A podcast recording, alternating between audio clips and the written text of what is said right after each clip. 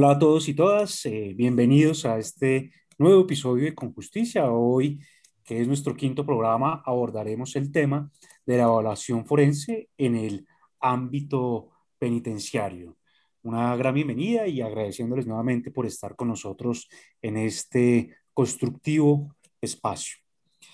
Eh, el día de hoy, el tema de la evaluación forense en el ámbito penitenciario, que es uno de los temas más importantes, eh, que pues hoy día nos convoca a nosotros, los que trabajamos en el ámbito de la psicología jurídica y específicamente la psicología forense criminal, sabemos que es de gran importancia por el impacto que tiene, no solamente al interior de las cárceles, sino en, general eh, a la sociedad entera. El día de hoy nos acompaña la profesora Paola Bustos, eh, compañera del programa de especialización en psicología forense. Paola Bustos es psicóloga egresada de la Universidad Santo Tomás de Colombia. Es especialista y magíster en la misma, eh, magíster en psicología jurídica de la misma universidad. Trabajó eh, de manera muy importante durante varios años en el Instituto Nacional Penitenciario y Carcelario, específicamente en lo que tiene que ver con procesos de evaluación, clasificación y tratamiento penitenciario. Es docente, investigadora, eh, es asesora de prácticas profesionales y cuenta con múltiples publicaciones y presentaciones en diferentes eventos científicos. Eh, Paola, muchas gracias por aceptar esta invitación a Con Justicia. Hola, ¿cómo estás? Muchas gracias a ustedes por la invitación. Un grato saludo para todos. Gracias, Paola. Bueno, Paola, eh, la idea es que podamos desarrollar eh, estas breves preguntas de tal manera que todas las personas que nos están escuchando puedan tener un panorama muy general eh, de cómo eh, abordar la evaluación forense en este ámbito penitenciario. Paola, la primera pregunta que quiero hacerte es, ¿en qué casos aplica la evaluación forense en un ámbito penitenciario? Bueno, bueno, inicialmente pues vale la pena mencionar que pues para darle un poco de contexto, nuestro sistema penitenciario está basado en un modelo que es el sistema progresivo.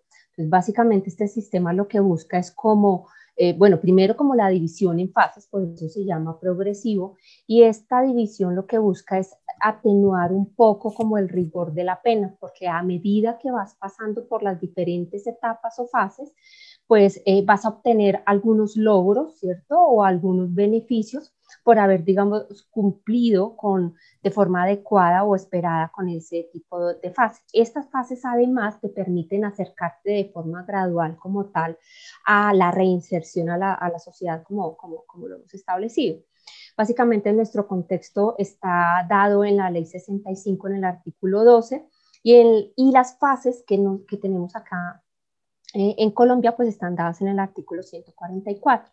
¿Qué pasa? Para que un, privado de la libertad o una persona privada de la libertad pase de una fase a otra, necesitamos, se realiza un proceso de clasificación y ahí es donde ingresa o donde entra la evaluación psicológica forense en el contexto penitenciario. Entonces, allí es donde realizas ese, ese proceso de evaluar al privado de la libertad en sus condiciones eh, pues, personales, criminológicas, eh, de aspecto contextual o social, y, lo, y de allí lo ubicas eh, en, en, una fase. O claramente aportas a ese sistema de clasificación. ¿En qué otros casos? Por ejemplo, em, en, en, algunos otros países y en algunos otros sistemas pueden aportar donde hay situaciones en las, que se, en las que se necesita la toma de decisiones, básicamente. Entonces, puede ser ya sea para el tratamiento del, mm, o, del tema del tratamiento penitenciario del, primer, del privado de la libertad, eh, como al sistema de seguridad, pues digamos que la, la, seguridad del establecimiento también puede, digamos que echar mano del psicólogo para la toma de decisiones, por ejemplo, en traslados o, en temas de administración de la pena, como por ejemplo para beneficios de, o sí, como beneficios de permisos de salida.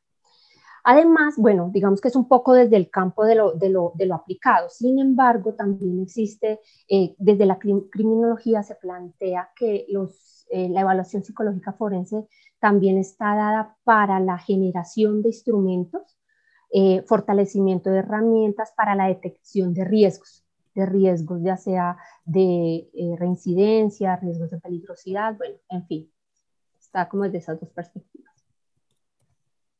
importante, muy importante, Paola. La segunda pregunta, y es precisamente muy relacionado con esto que acabamos de hablar, es entonces, y de manera muy concreta, ¿cuáles son los temas que aborda la evaluación forense en, uno, en un ámbito penitenciario? Ok, en, en pues teniendo en cuenta lo que me dices, de forma principal, lo que se establece o, lo que aportaría la evaluación psicológica forense es el establecimiento de las necesidades criminógenas, que son aquellos aspectos del orden de, pues, psicológico, social y criminológico eh, que están proyectados para la intervención o sea, los identificas o los estableces para identificar, bueno, cómo, cómo voy a intervenir o cómo voy a modificar la conducta delictiva o cómo voy a extinguir esa conducta delictiva. Digamos que ese es como el, uno de los principales temas. Ahora, hay unos que acompañan un poco, los hacemos acá en el contexto colombiano, otros pues todavía no, lo, no los hemos logrado, pero por ejemplo está el tema de la evaluación de riesgo de reincidencia delictiva, entonces a establecer aquellos factores que pueden llevar a, a a pensar o estudiar que lo pueden llevar a una persona a cometer nuevamente una conducta delictiva. También tenemos un, digamos, un nuevo tema que, hemos, que lo hemos venido digamos que abordando desde la especialización es lo que se llama la peligrosidad penitenciaria, que es establecer todos aquellos criterios que tiene un privado de la libertad que pueden atentar contra la, digamos que contra la seguridad del establecimiento o contra la seguridad de otros o incluso de sí mismo. ¿Sí? Es un tema más como de, del ambiente eh, penitenciario. También tenemos algunas condiciones como, por ejemplo, el establecimiento de condiciones de eh, dependencia a sustancias psicoactivas para ubicar en programas específicos. Entonces, por ejemplo, en, nuestro caso podría servir para la ubicación, por ejemplo, de las comunidades terapéuticas. Y bueno, eh, eventualmente considerar también, como, como lo decía previamente, como factores de riesgo eh, relacionados un poco también como con la seguridad, como, como el tema de traslado, los permisos, el riesgo de fuga. En otros países, por ejemplo, evalúan desde la perspectiva forense el riesgo de fuga. Paola, desde tu experiencia y desde tu conocimiento, ¿qué debe tener en cuenta un psicólogo perito en el contexto de la evaluación forense penitenciaria? O incluso muchas personas que están atraídas por el trabajo en este contexto. ¿Qué deben tener en cuenta a modo de, por ejemplo, de competencias, más que de conocimiento, obviamente, que digamos que se da por sentado que debe tener, pero en términos de competencias, ¿qué debe tener un psicólogo perito que trabaja en este contexto? Bueno, yo creo que, que debe partir como del, del, del manejo, ¿sí? O, o la, la, habilidad que puedas tener para, bueno, estamos hablando de evaluación psicológica forense, pero pues digamos que la actividad centría, debería ser o estaría centrada en lo que es la evaluación. Entonces deberíamos tener en, buenas habilidades en, en, evaluar esto que implica, pues tener un eh, adecuado manejo de entrevista, ¿sí? saber cómo a quién estoy abordando, eh, cómo hacerlo, teniendo en cuenta como tal el contexto, eh, también tener como el manejo, y bueno, ahí sí incluiría el tema del conocimiento, conocimiento y manejo de pruebas psicológicas. Este sería como un tema más como de, de la habilidad. También estamos en un contexto forense, en un contexto muy deseable. Entonces, mm, este tema de la simulación y la disimulación pues toman eh, importancia, ¿no? Entonces, esas habilidades en esa detección, en saber si, los, si las condiciones encajan, eh, si está direccionada la evaluación para la toma de decisiones. Entonces, este tema de la simulación y disimulación es importante. Mm, yo pienso que también conocer dónde estás, esto, esto de eh, el, contexto, saber el contexto, eh, las dinámicas, ¿sí? las dinámicas y los fenómenos que se dan como tal en el contexto. Por ejemplo, conocer el lenguaje que manejan los privados de la libertad, eh, para saber qué te están diciendo, ¿sí? si estás entendiendo lo mismo, dado, dado como tal el ambiente donde se está llevando, las jerarquías, las jerarquías implícitas que se establecen al interior de los establecimientos de reclusión, saber con quién estás eh, tratando también es importante, eh, el manejo del sistema de seguridad, ¿sí? las reglas, eh, los alcances y las limitaciones que tú tienes en ese, en ese contexto. Y yo creo que una muy importante es como la flexibilidad y la capacidad de adaptación que debes tener. Es un sistema pues, un, poco considerado como hostil, pero también en la que pueden haber muchas limitaciones respecto a lo que tú planeas o proyectas. Entonces, esa capacidad de adaptación, de flexibilizarse, debe estar presente con el profesional. Finalmente, Paola, eh, ¿cuáles consideras que son los principales retos de la psicología forense en el ámbito penitenciario? ¿Qué es lo que debería enfrentar y cuál deberías, cuál debería ser como la perspectiva desde la psicología forense o, el horizonte? Ok, bueno, yo creo que un poco, y bueno, creo que estamos en, en, ese tránsito, en ese, en ese proceso, y es de reconocer el alcance que tiene eh, la psicología respecto de la, de la aplicación ¿sí? en, el, en, el, en, el, contexto, ¿sí? como el alcance y las limitaciones que tiene el psicólogo como tal en este, en este contexto y hacia dónde está direccionado. Entonces, ese sería como una de las líneas. Segundo, yo pienso que uno de los retos, eh, y bueno, digamos que lo estamos dando a paso lento, muy lento, diría, pero creo que debería tener mayor presencia científica en las cárceles. Esto, esto incluye eh, pues aumentar el, el, número de herramientas eh, validadas eh, empíricamente, contextualizadas, eh, tener un mayor número, no solamente número, y sino calidad de información de quiénes son nuestros privados de la libertad y de los fenómenos que se establecen allí. Ese sería como otro.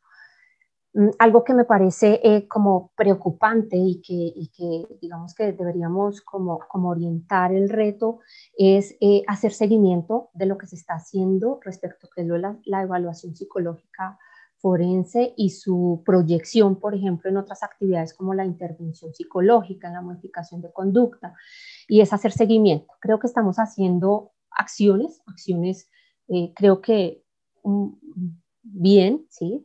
Mm, sin embargo, no, no, las, no les estamos haciendo seguimiento, entonces no sabemos qué está funcionando, qué no estamos funcionando. Entonces, esto está alejado como tal de, pues como de una, una política basada en la, en la evidencia, que, pues, que, que mm, representa pues un, primero un compromiso científico y pues saber si, si, realmente estamos haciendo actividades eficaces. Yo pienso que hacia allá debe ser como, como, como la mirada o orientar esto de la evaluación psicológica forense. Bueno, muchas gracias, Paola. Paola, podríamos entonces concluir lo siguiente, primero es que se requiere, pues digamos que un mayor esfuerzo por parte de la academia precisamente para complementar, para fortalecer muchas de las acciones que en el ámbito penitenciario se hacen o se necesitan, se requieren. Dos, eh, hay una gran necesidad también de seguir investigando académicamente para que en la práctica se puedan tomar decisiones basadas en la evidencia. Y tres, eh, creo que se requiere un mayor respaldo desde la política criminal, no solamente para que se fortalezcan eh, los recursos que deben tener el, todo el sistema eh, penitenciario y carcelario, sino adicional a ello para que haya un mayor respeto a los procesos, para que haya mayor eh, respeto a los procedimientos y que redunde precisamente en la protección de los derechos y en los deberes de todos. ¿Podríamos concluir eso, Paula? Perfecto. Sí, yo creo que lo, lo, precisas muy bien. Perfecto. Paola, muchas gracias de verdad por, por estar con nosotros en el programa.